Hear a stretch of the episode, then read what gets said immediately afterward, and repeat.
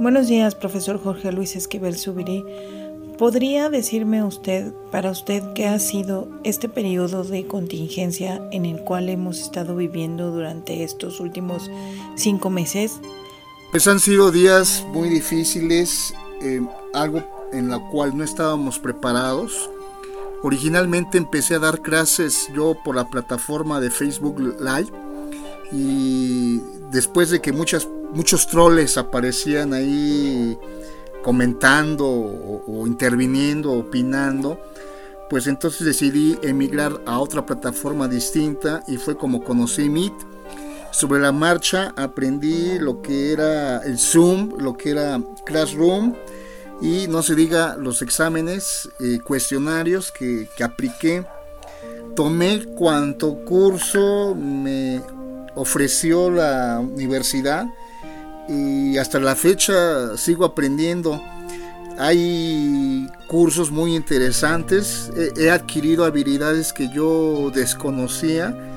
He tomado el curso de hacer infografías, eh, la plataforma Jam, también he aprendido a utilizarla y me metí a, esta, a este curso de elaborar audios y podcasts que se me hace muy interesante y que por cierto me está costando mucho trabajo. Pienso que ha sido un proceso muy difícil y que cuando, cuando regresemos a la normalidad, pues va a, ser, va a ser otra escuela, va a ser otra facultad.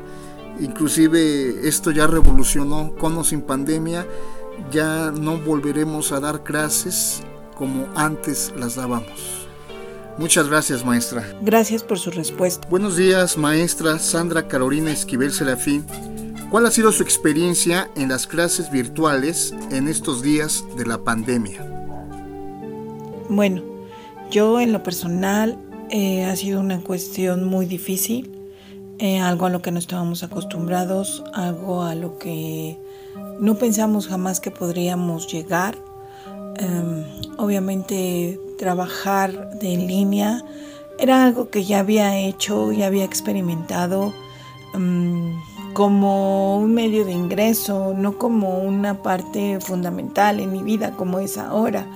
Hoy en día pues tengo el equipo de computadora prendido todo el día, estoy armando clases, estoy armando documentos, estoy armando preguntas, etcétera, etcétera, porque es lo con lo que hemos estado viviendo últimamente.